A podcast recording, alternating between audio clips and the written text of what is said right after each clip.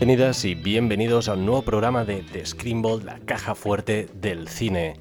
Yo soy Taymur Faris y estamos aquí con una nueva entrevista, un nuevo invitado y un poco de música. Os traemos un invitado, como no, cantante. Su grupo es The Cools, han presentado una nueva canción, NPC. Al final de todo os traemos un avance de esta canción que podéis encontrar en Spotify. Él es cantante, es actor también, es Jordi Prieto y hoy hablaremos de todo, de cine, de series, de cine friki, de anime. La, cosa se ha ido por, por muchas ramas y cómo no, pues acabará añadiendo una película aquí en la caja fuerte del cine. Y encima una película de un director que a mí me apasiona, es un director que yo en el cine de mi vida ya he añadido. Es una entrevista que hacía mucho que quería hacer, así que disfrutadla muchísimo. No me alargo más, recordad, seguidnos en la plataforma que nos estéis escuchando y ahora sí, entremos.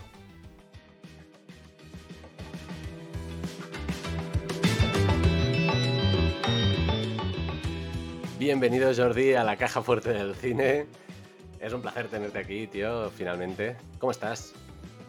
Muy bien, estoy muy bien. Eh, acabo de venir de Selva de Mar, la playita, con la tramuntana, un viento de la hostia, pero muy bien, me han sentado muy bien, estoy morenito. Has despertado un poco ahí también con el viento, ¿no? Con la tramuntana.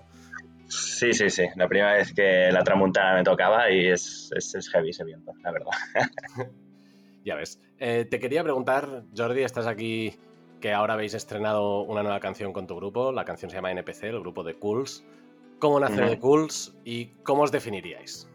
¿Quiénes sois de Cools? Más que nace. ¿Quiénes somos? Eh, mira, la, fundamos eh, Alberto de Ros y yo hace muchos años como un proyecto de, digamos, 18. Se aparcó el proyecto y como los dos somos del mundo audiovisual, años después hicimos un proyecto del que tuvimos que hacer la banda sonora. Entonces reunimos una banda, gente que había tocado con él y conmigo, nos acabó gustando y acabamos haciendo un disco de siete temas. Y al final, pues mira, seguimos tocando, la gente le gustaba mucho y, vamos tirando. El primer disco se hizo en inglés y ahora, como bien has dicho, hemos sacado NPC, que es nuestro primer single en castellano. Hemos hecho un videoclip en Begur y, estamos muy contentos, muy, muy guay. Y nos definiría como, pues somos un grupo que sabe mucho de música, pero que no lo muestra. Porque a nosotros nos gusta mucho hacer las cosas divertidas, simples y con mucha ironía. Entonces creo que nuestra música ha cambiado mucho a, que sea algo mucho más real, directo y más, más fácil de, de entender, creo. Creo que nos hemos facilitado la vida cambiando de idioma, la verdad. Aunque soy súper fan del inglés. no, pero sí que es verdad que para, para dar los pasos, ya entrar y así bien en, lo que es la industria de la música y tal. Aquí en España, pues sí, en castellano se vende más, se mueve más, pero también es un idioma que, que dominas. Es que, en el fondo, es... Eh, sí, sí, a ver, eso es otra conversación, aparte del cine, el mundo de la música. Eh, sí, y el castellano al final a mí me costaba bastante, eh, tanto castellano o escribir, pensar en algo en hacer en catalán. Cualquiera de los dos me costaba porque yo toda la vida he escuchado música en inglés y cuando empecé con 17 años también, no sé por qué nos dio por escribir en inglés fatal, pero bueno, de ahí ya vas pillando, vas haciendo pinitos y al final se te queda como este chip y esta forma de pensar las canciones en inglés y hasta saber improvisar en inglés sobre una melodía y, y fue, fue difícil hacer el cambio al castellano, la verdad, pero con este tema estoy muy contento a ver qué sale de aquí en adelante. Ya ves. Te quería preguntar por ¿Cómo definirías tú un NPC de la vida? Porque un NPC, para los que no lo saben, es un non-playable character en los videojuegos o en los juegos de, rol o así. Em, ¿Cómo definirías vuestro NPC? Yo, creo que ahora NPC se está usando mucho como para hacer, decir loser, ¿no? Como haces alguna cosa que quedas con un poco más de, va, que NPC, ¿no? Y es como la la vitola esta de, loser, que también hemos usado nosotros. Eh, pero un NPC para mí sería alguien que eh, pasa totalmente desapercibido, que, que pasa su vida de puntillas y ni te das cuenta que está ahí. O sea, esas personas que tienen tan baja su energía vital que, que ni te das cuenta que, que están ahí. Total. No sé, sí. Ya ves. Es- Hay dos, dos tipos, yo creo. El, el que lo tiras más hacia el loser, en plan, buah, qué pringadito este chaval. O, o gente que de verdad es como está ahí, como. No, no, su energía no, no traspasa más allá de, de su mundo interior y, y ni te das cuenta que están ahí. Y están, pues, como un NPC un poco de adorno, ¿no? Y, y hay gente que, que tú ves en plan, ¡fuah! No, no, no, no me, no, me, no me da vibra de- de- de querer interaccionar, ¿no? Es como, es, es gente plana. Total. No sé, hay, hay gente para todo. Quizá esa gente por dentro tiene un mundo interior súper pleno y estamos aquí juzgando. Pero bueno, desde fuera, Pero es, juzgando, sí, yo es diría desde que es así. las- la subjetividad en lo que es. Sí. mientras tú estás viviendo tu vida, pues hay estos elementos, estos personajes que dices, hostia, los han Mm. plantado aquí simplemente por plantarlos. sí, sí. Te quería preguntar, Jordi, ahora entrando un poquito em, con el tema del cine, eh. ¿qué has visto tanto en películas como series durante este último año que, que- que te haya gustado? Mira, est- eh, estoy esperando, no sé si ha salido ya la segunda temporada de, de Bear. Es una serie que vi hace poco con mi pareja y me encantó. Cómo está rodada, la historia, el tono con el que se cuenta todo. Y, y no sé si lo dirige siempre la misma persona o no, pero de dirección tiene algunos capítulos que son increíbles. Tiene. Recuerdo cuando estaba True Detective y se hablaba mucho de ese plano secuencia larguísimo de Matthew McConaughey Sí. que pasa tal. Pues aquí también tienen, creo que es en el, el capítulo 5 o 6, tienen todo un. No sé si llega a ser todo el capítulo, pero que lo volvimos a mirar con mi pareja para. ¡Wow! Acabamos de ver un plano secuencia tan largo. Y dice, sí, sí, el, era en una cocina y claro, es circular. Entonces la cámara iba y, y pasaban, todo el rato pasaban cosas. Y no te das cuenta. Y paramos un momento y dijimos, ¿esto es un plano secuencia? Y, sí, sí, sí. Y, y duró como 7, 10 minutos. No sé si hacen algún corte, pero me pareció increíble. No Y además que está muy bien la serie, la recomiendo mucho. Es un serión. Es uno de los grandes descubrimientos de, de lo Sí, último sí. que ha ido saliendo. Además es muy fácil de ver, está, está muy bien. Más el tono que utilizan es, es muy guay, es muy, muy de... ah, ¿De dónde son? ¿De dónde es la...? Ah, de, de- de Chicago, ¿son de Chicago? son, sí. Sí, es que además es que es muy Chicago. O sea, la- las bromas, el, el- el- El humor, la suciedad esa, los italiano-americanos, esto es que es muy Chicago. Qué bueno. Muy guay. ¿Y hay alguna, alguna cosa que te haya decepcionado este último año? Tirando para mi orgullo friki, Obi-Wan me decepcionó completamente. Muy Me pareció una castaña. Siguiendo por Star Wars, la última temporada de Mandalorian no me gustó nada al final. Eh, mm, decepciones. Yo abandoné esta última temporada de Mandalorian después de- del capítulo de, de- o el de Jack Black y Liso o el siguiente. Creo que dije, es que no. Es todo simplemente poner cameos cada, sí. cada capítulo, hacer un poco lo mismo y no llegué al final. Ya, en general, Marvel también me está decepcionando bastante. O sea, ya no tengo estas ganas de ver las cosas. Yo recuerdo cuando empezaron con las series, Winter Soldier me encantó, WandaVision, mi, y luego fueron ya hacia abajo, hacia abajo, hacia abajo. Miss Marvel no la vi, es que no tengo ni ganas. Empecé Secret Invasion y no la aguanté. No sé si la voy a acabar de ver. Uf, Y no sé, es como que ya quizá el chicle ya se ha estirado mucho. No, No sé. te recomiendo que acabes Secret Invasion.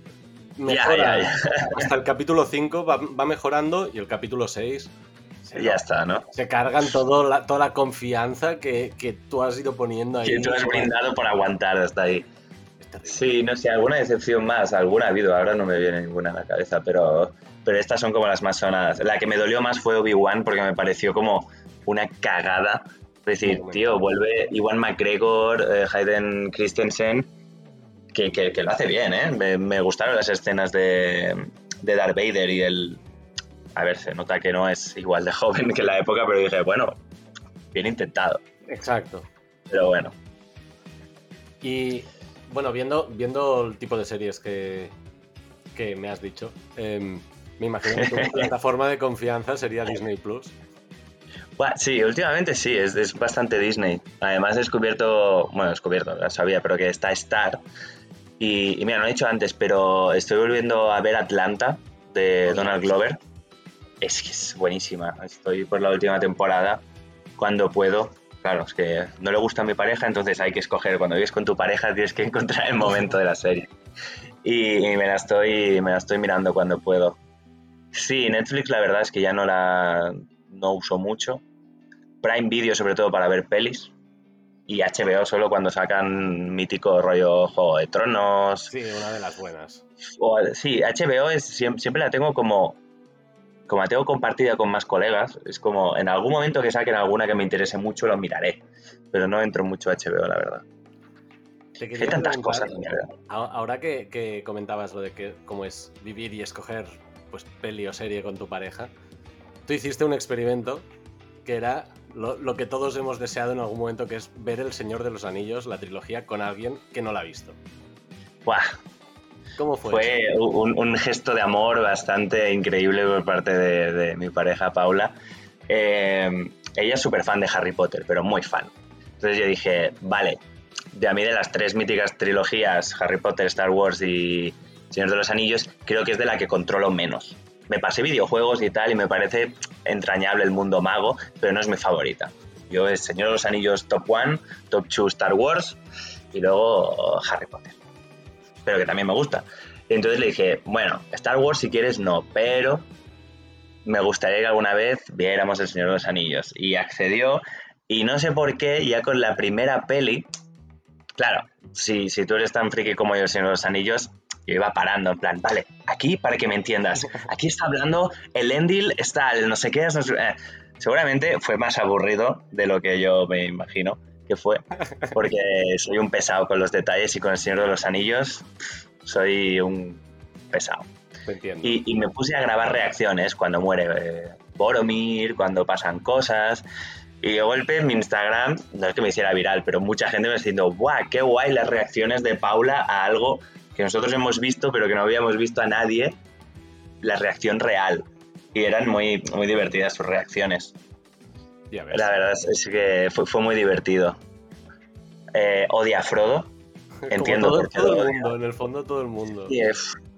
no, me, no me, pasaba ¿eh? cuando era más joven y miraba al Señor de los Anillos, pero es verdad que me contagió su hate por, por Elijah Wood eh, como, como Frodo.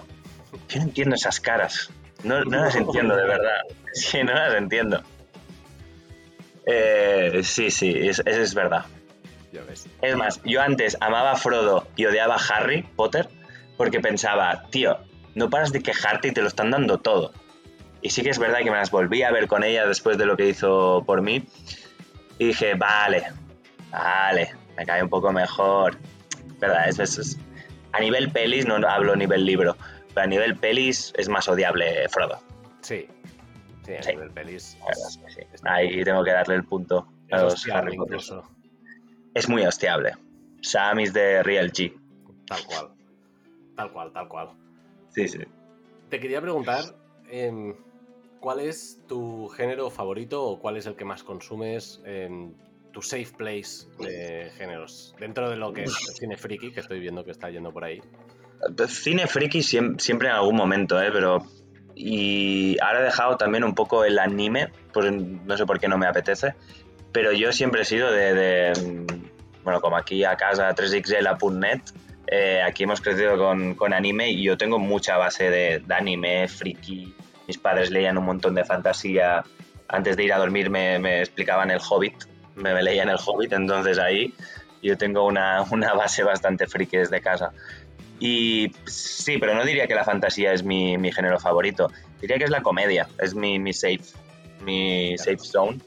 Es a saco de sitcoms. Em, mm, el drama es que depende de la época. Creo que ahora mismo estoy en, en, una época en la que el drama no me está llamando tanto, pero sí, hace unos años atrás era súper, pues vamos a ver Gaspar Noé, vamos a ver no sé qué. Y, y, me encantaba entrar en ese género. Ahora estoy como un, momento más estable en mi vida y es como, solo me quiero reír ahora. Pero supongo que va Exacto, sí, sí, sí. Mira, aún no he visto, no he ido a ver Oppenheimer, pero hay una parte de mí que dice tres horas. A ver, sé que está muy bien, pero no he encontrado el momento. Me fui a ver Barbie. Bien hecho. que por cierto, ¿qué tal? Barbie ah, me esperaba más, me esperaba más. Está muy bien hecha, pero ¿tú la has visto? Aún no. No. Ah, bueno, pues total, spoilers. Vale, em, me, habían, me la habían puesto muy alta, en plan de, Buah, está súper bien el mensaje. Em, también como la campaña esta de los hombres que dicen, Buah, si vas a ver Barbie eres no sé qué, porque se carga a los hombres. Es toda una sátira y además se ve tanto que es una, una, sátira que no, no, no lanza ningún mensaje súper, hay que hacer esto, no sé qué. Sí se habla una reivindicación, hay los speeches también de, de cómo Mm, vive la mujer y tal, bueno, ya lo verás, eh, que está muy bien, pero más allá de ese discurso, creo que yo, me esperaba que fuera un poco más contundente, también por la directora, me esperaba que, diera un golpe más, y al final es, desde mi punto de vista, es muy comedia, que podría ser perfectamente un Zulander, que me parece fantástico, y si, pero si yo hubiera sabido que iba a haber un Zulander, me preparo diferente. Yo me esperaba algo como de golpe que me rompieron un poco esas Sí, sí me, esperaba que dentro de toda la publicidad rosa y tal, y, las idioteces de Ken y tal, que de golpe te hicieran ¡pa! Uy, perdón por el golpe. que te hicieran como, toma, en la cara, el mensaje claro, tal, no sé qué. Y es como que va más light, según mi opinión. Quizá porque yo me esperaba en plan el gran... Pero está muy bien, está muy bien hecha, te ríes mucho eh, Margot Robbie lo hace muy bien y, Ryan Gosling lo hace increíblemente bien. Es un tío que, se mueve muy bien en la comedia. Yo creo que debería. Es un tío increíble, tío. Además es un tío súper callado en las entrevistas, pero tiene un humor y, una, y un timing que a mí me encanta Ryan Gosling. Además en las entrevistas es, es muy divertido también. En toda la promo es muy divertido. Es un tío que cuando hace promos, las típicas americanas, que aquí no hacemos ese tipo de promos de sentar a los dos protas y tal, no sé qué, y que muchos medios les hagan preguntas. Cinco minutos, estáis así. O el típico gracioso, ah, pues yo soy un reportero gracioso, pues estaré tal. Pues ellos sí se mojan y ya dicen que es súper cansado hacer las promos de las pelis en América. Pero, joder, el tío, las pocas que veo es que lo hace muy bien. Yo, una cosa que lo que me acabo de convencer con, Ryan Gosling, que es un actor que, hostia, puede aguantarlo todo, es un sketch de Saturday Night Live. ¿Cuál? De Levis. El, de los pantalones. No, el de, el de los aliens con Kate McKinnon, que sale en la peli también. Sí. Son tres personas que han sido abducidas y les están haciendo como el interrogatorio de la CIA o del FBI o de los Men in Black, básicamente. Ah, pues no lo he visto. Buah. O sea, bueno, máquina empieza a meter caña, a soltar burradas extremas y el tío lo que aguanta hasta que al final se parte, pero tú estar ahí en directo y tener que aguantar las locuras que, están pasando por ahí. A mí me encanta cuando rompen personaje y se ponen a reír. Buenísimo. Eh, pues es que eh, si no lo has visto, míralo. Hay un sketch también que es como de pantalones de, que ya no son, no tienen género, ¿no? no sé si dicen Levis o algo, y es, el prota es como Ryan Gosling y van saliendo como, en plan, yo no soy Miss Jeans, yo soy tal, yo soy no sé cuántos. Es, es, precioso, es, increíble. Pues, también me lo pondré cuando acabemos. Te quería preguntar específicamente por, por alguna serie que te haya marcado a lo largo de tu vida y hay una con, concreto que sé que, los dos amamos, que es Community. ¿Cuál es tu episodio favorito de Community? Hay un montón. El favorito. Buah, el del dado y las dimensiones de Dark Dimension es muy guay. Ese es muy bueno. Los de Paintball también son muy divertidos. Pues es que hay muchos muy buenos. Eh yo soy muy fan de todos los momentos de Troy. A mí es que Troy me ganaba. Es que Troy, yo siempre he sido muy fan del side character, que es como el gracioso. me pasó con Barney en su época, aunque ahora yo veo a Barney de cómo conoce vuestra madre y digo, ¡buah!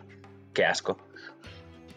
Eh, hay otra serie también que no sé por qué me gustó tanto, pero que luego es como una de mis. Siempre la veo cuando para pasar el rato, que es New Girl, de la Zoe de Chanel. Es una serie que tampoco es la mejor a nivel de comedia, pero tiene dos personajes secundarios que son la hostia, que son el Smith y el, y el Nick, que a mí es que me harto con ellos, de verdad. O sea, siempre me río con sus bromas y, me gustan sus timings, la química que tienen. De hecho, la que menos me gusta es la prota. O sea, es horrible Zoe de Chanel. Todo lo demás me hace reír un montón. Pero ella nunca me ha hecho reír, ninguna de sus bromas. Es bastante increíble que me guste una serie que la prota la odio.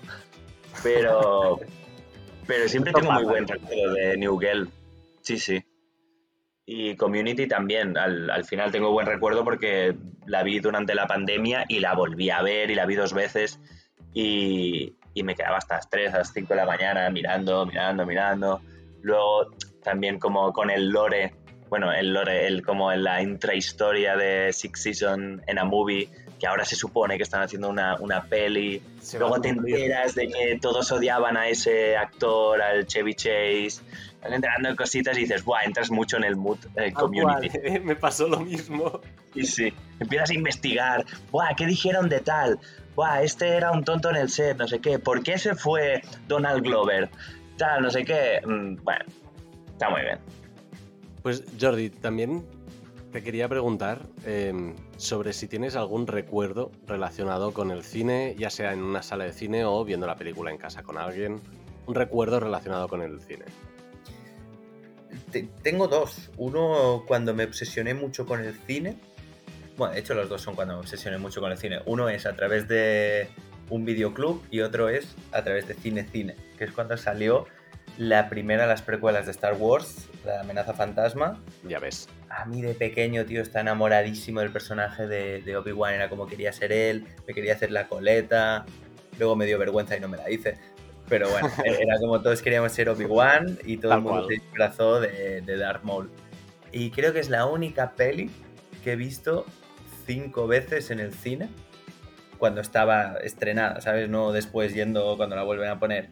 Y recuerdo que mi madre estaba en plan, tío, ya está, ya la has visto. Y yo, no, no, es que mola mucho, tío. Y me obsesioné las naves, no sé qué, los trajes, todo. Me encantó, me encantó.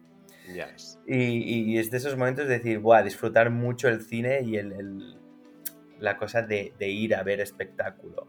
Sobre todo siendo tan niño, eso, eso es muy guay. Y luego, con un videoclub, me pasó que la primera película del estudio Ghibli que vi fue La princesa Mononoke y, oh, lo, típico, los viernes pues te ibas al videoclub, eh, ahora estos jóvenes no lo van a entender, pero bueno, el viernes de, de pizza y, videoclub y pillamos una peli para mis padres, para adultos y otra para nosotros. Y me tocaba a mí escoger, porque o la hacía mi hermana o yo, y, vimos esta y no sé por qué me gustó la portada, dije, va, vamos a probar. Y yo era pequeño, creo que tenía 7, 8 años, y la vi y, quedé fascinado. Y, la, y también, como muy pesado, la, alquilé como 3-4 veces más hasta que la del videoclub me dijo, le dijo a mi madre, oye, si me das ya, no sé si le pidió, eh, eran pesetas, no, eran euros aún. Rollo, dame nada, 4 euros y ya te la doy porque la habéis pillado tantas veces que casi os sale al mismo precio. Y, la tengo aún en casa. Es ya ves. muy guay. Es que me encantó. Además, Ghibli tiene esta cosa de, que te llega mucho desde. Sobre todo si, si la ves pequeño o adolescente, creo que tienen la capacidad de, llegarte a puntos que tú ni entiendes de por qué te está gustando tanto, ni el mensaje, pero, pero te cala. Y a mí me caló mucho el mensaje de, de joder, la, tanto la buena como la mala eran chicas. Y era como el poder. El, el también la, la, maquinaria, la, la también un poco Tolkien, los malos son los que utilizan las máquinas, queman el bosque, el humo. Exacto, el, mensaje este medioambientalista. Sí, sí, sí, a mí me quedó mucho en plan, hay que cuidar el bosque, tal, no sé qué. Y, además que está pues, con, unos personajes súper guays, los, los animales, todo, la, movida esta, la maldición del demonio, del, del lodo. Guau, ese es el espíritu del bosque. Eh me encantó y la tengo grabadísima. Y mira, antes de entrar en la, pregunta, en, la fase final, eh, te quería preguntar una pregunta que hacer una pregunta que, ya que estamos aquí, la resolvemos de una, vez, de una vez por todas. A ver. ¿Cuál es el mejor Spider-Man? ¡Fua! Shit. Ah, es que he pasado por muchas fases. Te hubiera dicho hace tiempo Toby Maguire, pero creo que juega. Nos pasa un poco como a nuestros padres, en plan. Eh, Maradona mejor que Messi o mil cosas que podemos comparar. Eh, creo que nos pasa, y es de las primeras cosas que nos pasa a los de nuestra generación, que nos casamos con lo que conocíamos. Total. Y siendo sinceros, Tobey Maguire es el peor Spider-Man. ¿A que sí? no guarda nada. Es, y lo vuelves a ver y es un poco lo que hablábamos antes de Frodo. Hace unas caras, tío. ¿De dónde salió este? Yo, yo, a veces no entiendo los castings de Hollywood. Pillan actores de la nada y dice, toma, vas a ser una estrella. Y yo, lo que cuesta aquí ser un puto actor eh, de, renombre y hacer un blockbuster. Como para que te pillen del Actors de estudio y toma, para ti. Si no funcionas, nadie más te acordará de ti. Venga, fuera, otro.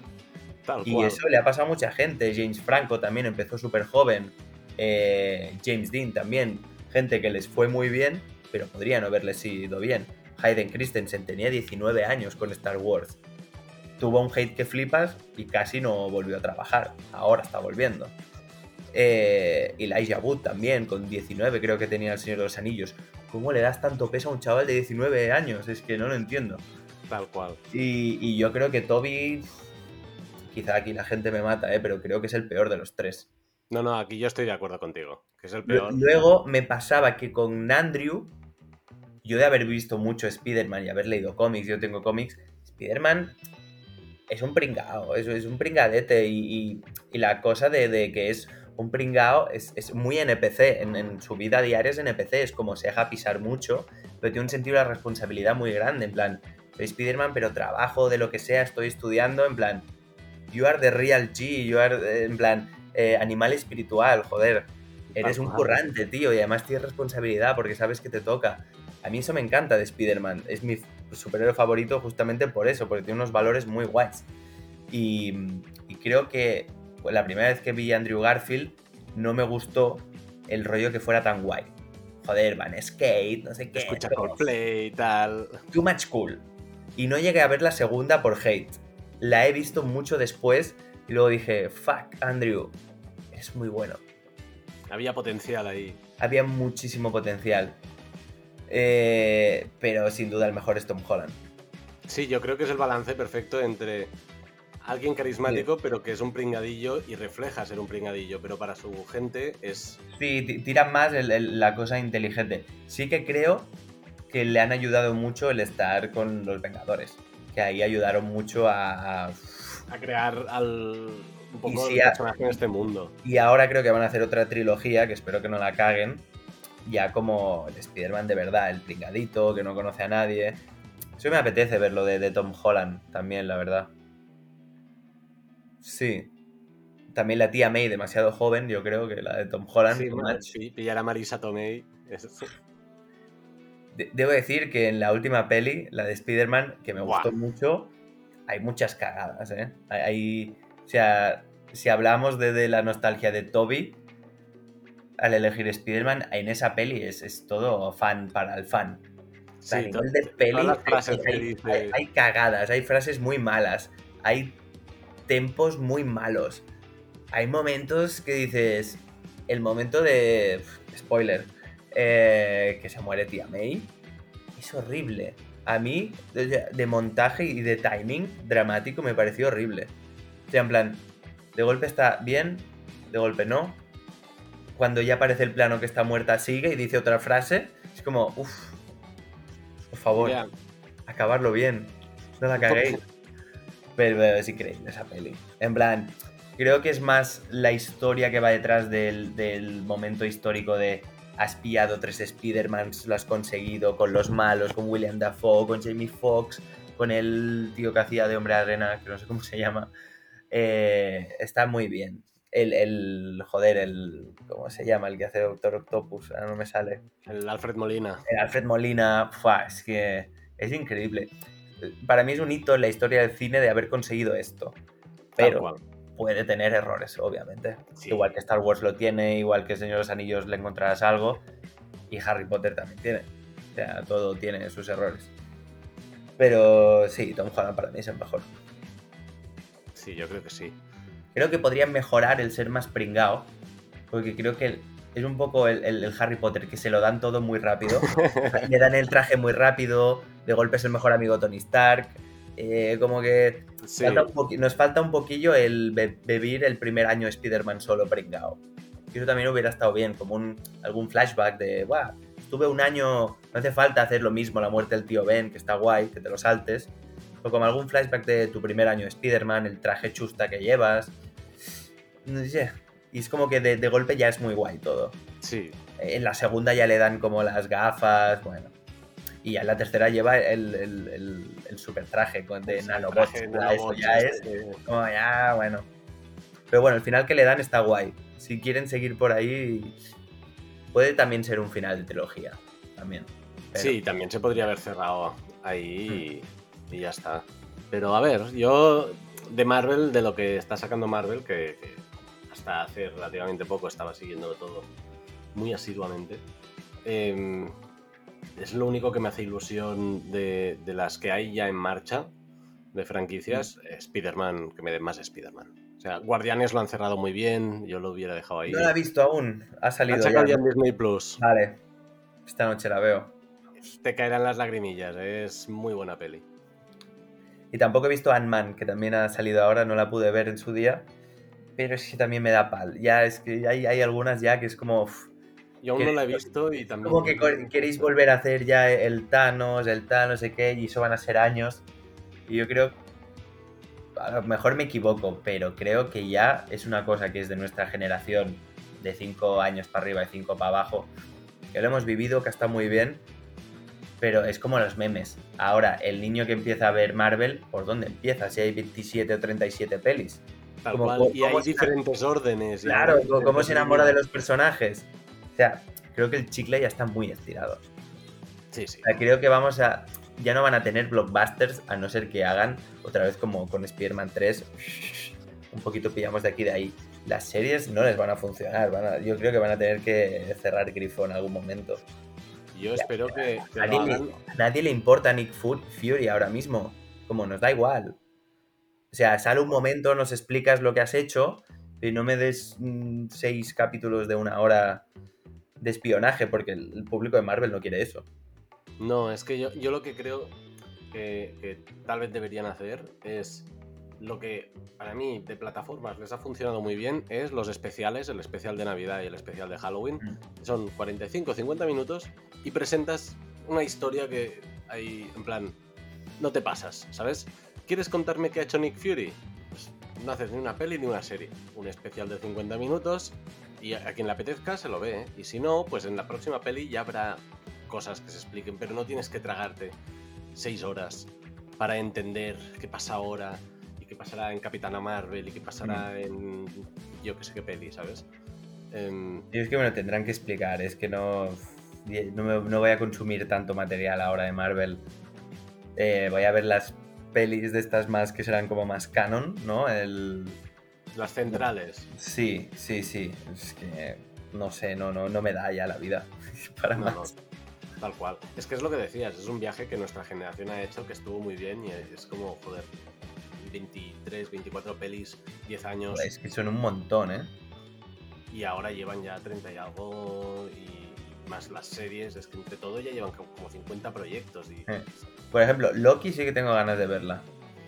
Loki tiene muy buena pinta. Es que ves, mira, si hacen una serie, haz una que tiene varias temporadas y que sea buena y que sea el punto de unión entre diferentes cosas. WandaVision estuvo bien porque te, te hacían el, el, camino hacia Doctor Strange. No, era después. No, es antes, es antes, que Doctor Strange empieza que la van a visitar. Vale, exacto. Eh, claro, te, te cimentan todo esto. Eso está guay. Y es una muy buena serie. Eh, a mí, por ejemplo, me, encantó Winter Soldier, porque me gusta mucho el actor y la dinámica con Anthony Mackie. Y, quiero ver más de a ver ese Capitán América Falcon. Ya ves. y Loki también, pero ya todo lo demás, Miss Marvel, es que me da igual. Es que Sí, sí, hay que ser realista. llega un momento que dices. llega un momento que ya no, no puedo, ya. Mi, cabeza ya no puede con más. Como, o me das un producto bien hecho, acabado, o para hacer pequeñas cosas que parecen ya como de tele, muy como la de Flash. Que, tiene su público la de Flash y a mucha gente le encanta. No, y, yo la seguí durante tres o cuatro temporadas en cuando empezó. Pero yo, yo, no podía con el, con el efecto este. Es que no sé cómo llamarla. Esas series son como. Parecen series diarias con un. con algo de presupuesto de, de efectos especiales. Es que es, como que alargan mucho, son muy largos los capítulos, es, como tramas, lo meten todo. Y de golpe DC, eh, Heroes of Tomorrow. Sí. Pero es que están muy mal hechas. Y, ya eso a mí me saca. Y mira que DC tiene cosas guays a hacer. Ahí tenían un... En plan, es que es, la cosa. Ellos montaron su universo tal de series ya había un público para universos de series compartidos y tal. En plan, ¿por qué Marvel tienes que ponerte a hacer lo mismo? Porque bajarás la calidad. Sí y, acabará siendo lo mismo y, no sé, yo creo que mancha lo que es el, recuerdo que tenemos hasta Endgame. Que, que, es... que Endgame fue increíble. Bueno, al final este podcast va a ser de friquismo, ¿eh? pero... Bueno, ya, ya, va bien también. es cine. Exacto. Y ahora sí, Jordi, te quería preguntar qué película añadirías a la caja fuerte y por qué te lo he comentado ya un poco antes, pero yo creo... Hice mi top 5 hace poco con unos amigos y estaba el indomable Will Hunting, estaba em, la princesa Mononoke, que es la única así de animación que puse, estaba em, Lost in Translation, que me encantó esa peli, eh, también mis partes de cuando dejé el, drama, igualmente me quedé con todas mis pelis favoritas, casi siempre son de drama. Love, de, Gaspar Noé, que me tocó un montón en la época que la vi, dejando de parte de todo el sexo y tal, me parece una gran película. Creo que explica muy bien cómo el, el sentir de una pareja que, que, lo deja y... No sé, me, me, encantó en ese momento. Tendría que, que volverla a ver. No recuerdo cuál fue la quinta, pero pero creo que de todas estas, la princesa Mononoke. Yo la pondría para que la gente la vea. En plan, que la abran de aquí 50 años y la vean. Es que es, es, un peliculón, es un peliculón. Y mira, metiendo eh, Miyazaki ah, en la conversación, em, ahora en Japón ya ha estrenado su nueva película, que es su última película. No han hecho nada de promo. ¿En serio? Nada y ha recaudado ya más que cualquier otra película en la historia de Japón. Es que claro. Y, es, o sea, se, lo han reservado todo, solo sacaron un póster y, aún no se sabe cuándo saldrá aquí. Pero... Yo pensaba que la última fue la anterior, que era como algo del viento. Sí, la del viento se levanta, The Wind Rises. Sí, no la vi, no la vi. Debo decir que no me he visto todo Miyazaki, me quedan muchas por ver. No me he visto y, y ya que es de mucha gente su favorita, que es la del castillo en volante, no me la he ah, visto. Bueno, está, bien, está bien, pero pensaba que ibas a decir el viaje de Chihiro, que es la mía. Fue, la segunda, fue la segunda que vi, dije, me gusta mucho, pues que en la época que lo vi, que era como que me gustaban los héroes y tal, no sé qué, espadas, no sé qué, joder, es que el prota es como Asitaka, shout out to Asitaka. Tal de, Real, de Real Man. Eh, y luego la princesa Mononoke, increíble, con los lobos, es que a mí me fascinó a mí me fascinó. Y sí que es verdad que lo he hablado con mucha gente que le ha gustado La Princesa Mononoke, pero no es su favorita. Y yo tengo una teoría que es la primera peli que ves de, de Ghibli es tu favorita. Tal cual. Lo he hablado con mucha gente y casi todo el mundo me dice, vale, la favorita, ¿por qué? Porque es la primera que vi. Claro, es eso que hemos hablado antes, que tiene una capacidad de llegarte que tú no entiendes. O sea, llega unos sentimientos súper, súper bonitos y te llega de muchas maneras y a veces ni, lo estás captando al momento, en plan, ¿qué me estás queriendo decir? A lo mejor no lo estoy pillando, pero hay algo dentro que, te llega y, eso es súper guay. Tal cual, tal cual, o sea, es... mira, sí que es verdad que el viaje de Chihiro fue la primera que vi también, del estudio Ghibli, así que tu teoría se va confirmando. Pero, pero es que es eso, no sé cómo se lo hace, que, incluso cuando no pasa nada, te está contando algo y te llega. O sea, esos, esos momentos que siempre hay de reflexión de los personajes que están tumbados en el, en el césped de... Sea la princesa Mononoke, el castillo ambulante, eh, el viaje de Chihiro, mi vecino Totoro. Siempre hay momentos como de calma que te, como que te meten dentro del mundo y no sé, es como una cosa que yo, yo, yo flipo. Cómo la animación puede a veces em, llegarte tan heavy. Bueno, y otro día podríamos hablar de anime, porque el anime a mí me parece otra... Hay obras de arte. Es una forma de arte muy heavy. O sea, cuando hay buenos animes... Y ahora se está haciendo un anime brutal. Y ahora porque no estoy tan de esto, pero a veces mi algoritmo, por ejemplo, de TikTok, me, a veces me salen cosas y es como, wow, tengo que ver esto. Eh, no sé, ahora hay como... Y ya no estamos hablando de cosas rollo Dragon Ball o, yo qué sé, de nuestra época, Sailor Moon, Inuyasha, esas, esas cosas. Creo que hay animes ahora que traspasan el, el, el, entretenimiento puro de una serie diaria que va sobre este y el malo es el tal, no sé qué. Es que es puro cine, es como... Hay una. Dime, dime. De, hecho, leí, no la he visto, pero la, la creo que es la tercera, la que dirige el propio actor, el Michael B. Jordan. En una entrevista, él, dice, es muy fanático de Naruto, de tal, no sé qué.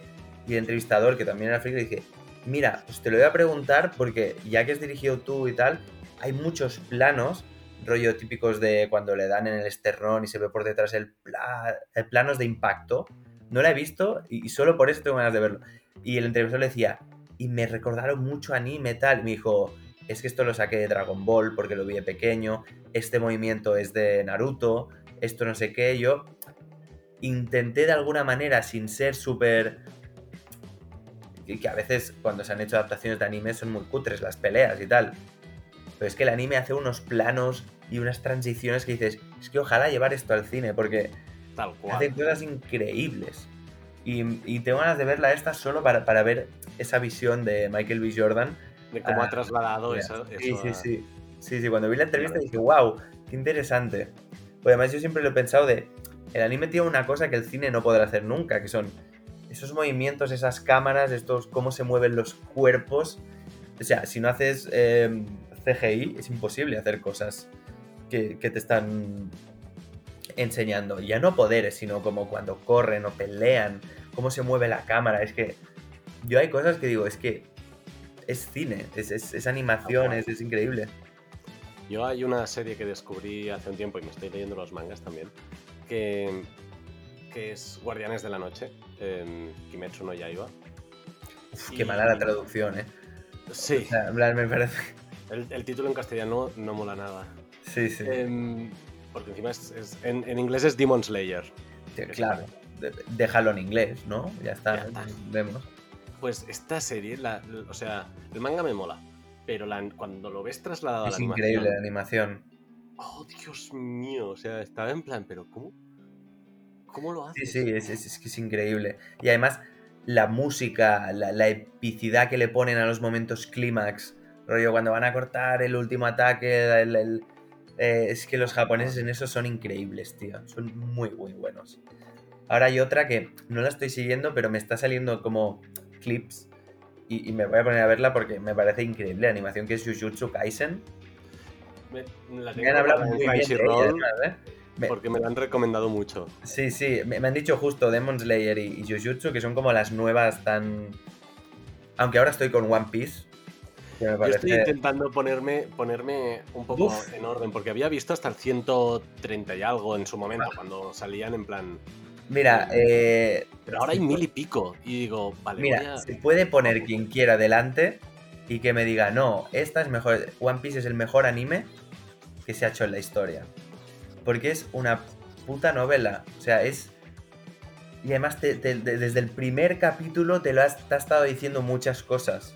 O sea, yo no sé si el tío va recogiendo cable. Dice, hostia, ¿qué puse aquí en los primeros capítulos? Porque me parece increíble el coco que tiene del capítulo 120 te dijeron una cosa que en el 800 es importante.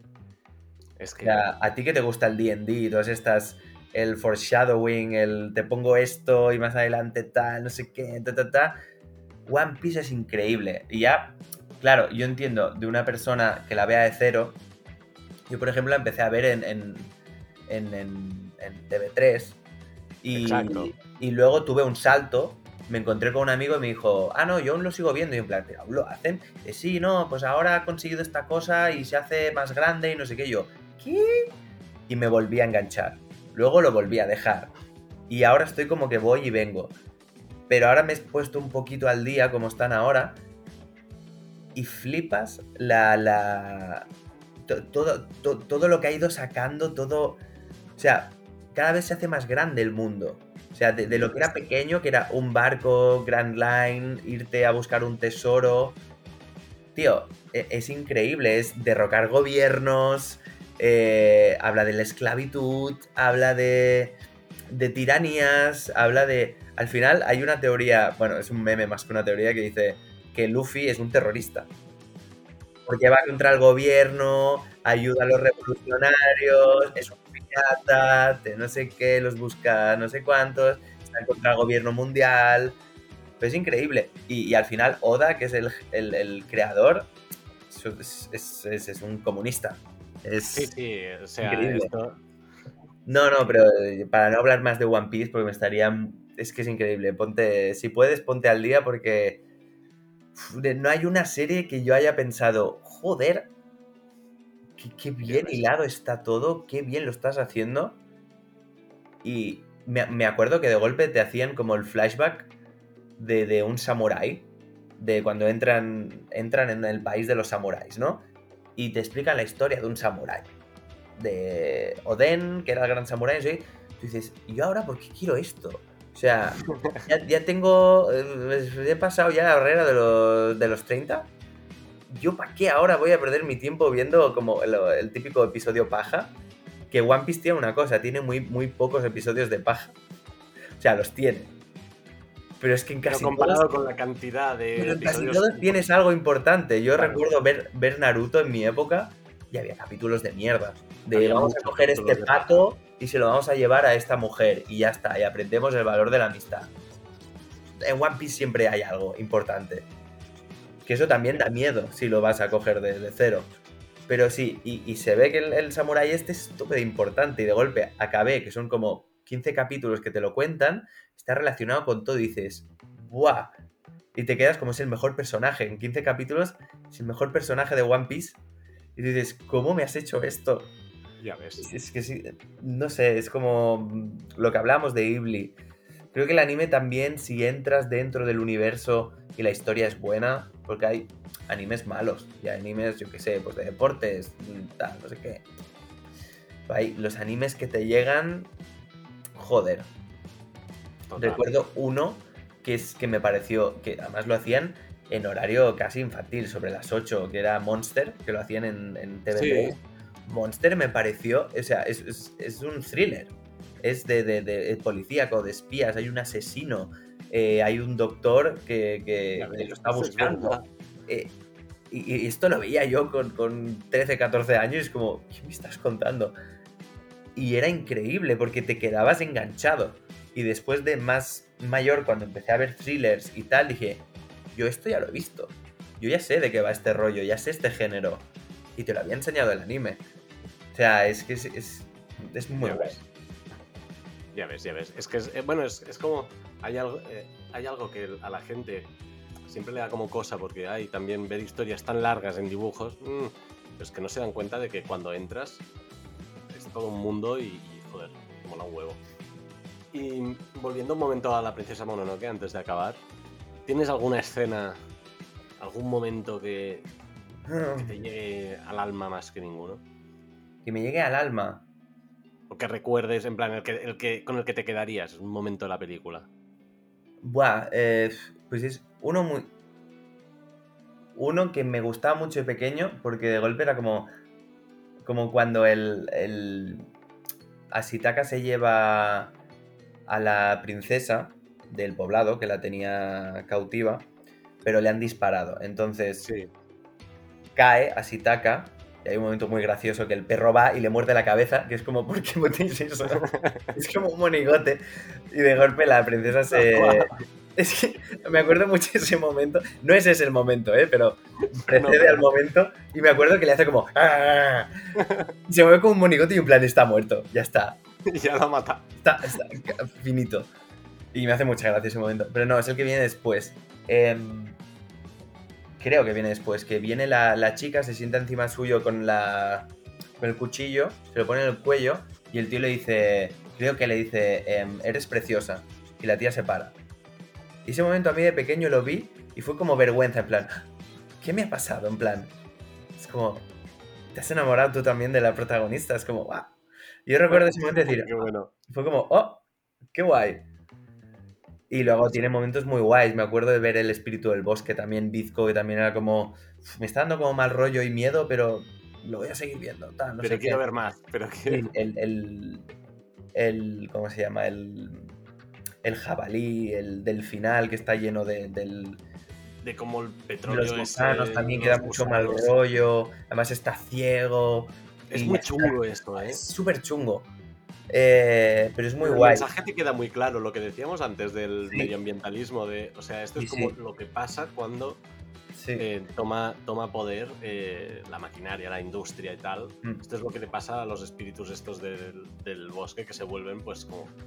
Sí, sí, y además, ah, me estoy acordando ahora de cosas y te explica muy bien los estragos de la guerra, porque recuerdo cuando va caminando, se va encontrando como pueblerinos y tal, se explica, no, tal, perdí el brazo, tal, porque la guerra y el shogun de no sé qué, te explican un poco por encima.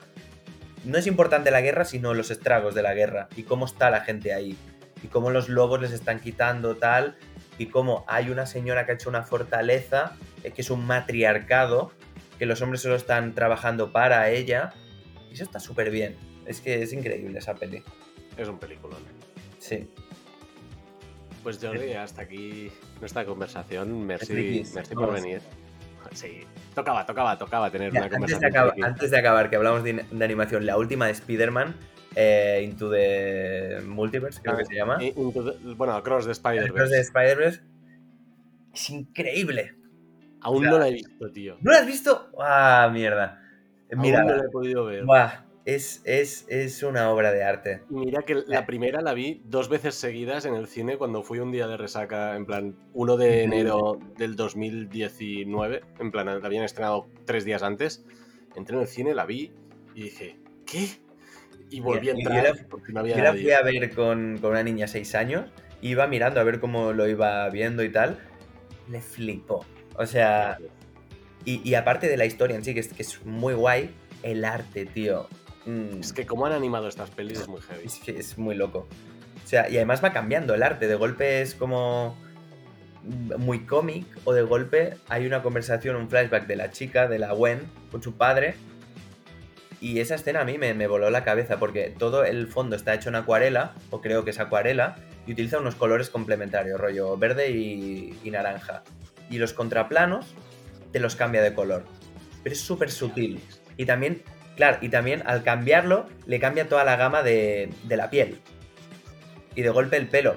Ella es rubia y tú estás viendo que es rubia, pero realmente el color que estás viendo de su pelo es verde. Pues están utilizando esos colores complementarios. Eso me voló la cabeza, es increíble. Y bueno, ya la peli está súper bien. Qué top, qué top. Es que tengo muchas ganas de verla, tengo la primera aquí arriba. Y Pues mira, me voy con esa recomendación, a ver si sale y la puedes ver. Es que es, es una obra de arte. qué grande. Pues merci, Jordi. animación yo creo que es la mejor que se ha hecho hasta la fecha. Bueno, ahora han sacado la película esta de, de las tortugas ninja, que también la han hecho con este rollo de animación. ¿Ah, sí? No Y, sabía. sí, y, y los actores que les ponen voz eh, son quinceañeros, en plan, son la edad de los personajes. Jackie Chan hace del maestro Splinter. Em, y sí, sí, y tiene buena pinta, porque parece que ha empezado como una nueva tendencia gracias a, a Into the Spider-Verse de no ser tan perfeccionista ni preciosista como Pixar o DreamWorks, sino que apostar también por animación con carácter. Buah, pero es muy guay, pero eso sí que es preciosismo, ¿eh? Lo de Spider-Man. O sea, sí, pero obviamente pu- puedes poner alguna como- cagadita dentro de todo el, el formato, pero, Pero está el pensadísimo. todo, es increíble. tal cual. Pero bueno, ahí está mi recomendación. Te recomiendo yo a ti. Y yo a la gente le recomiendo que escuche NPC. NPC, todas las plataformas. Mira el videoclip que es muy divertido. Es muy bueno. Qué gran. Eso es cine. Tal cual. Cuatro pringados con corbata por la playa. pues hasta la próxima, Jordi. Y ya sabes, aquí en la caja fuerte, cuando quieras, estás bienvenido a añadir más películas. Vale, o hacemos rollo un podcast de, Marvel, yo... Sí, hacemos un programa especial un día. vale, Dale. Gracias por invitarme. Un abrazo. A ti por venir.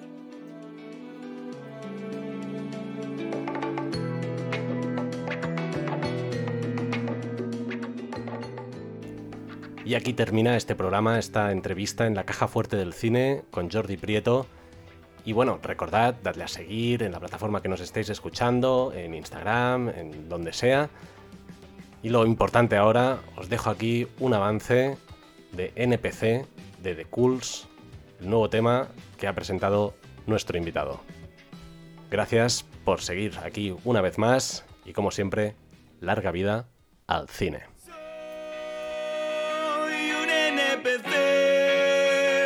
en la vida de otro te sirve el café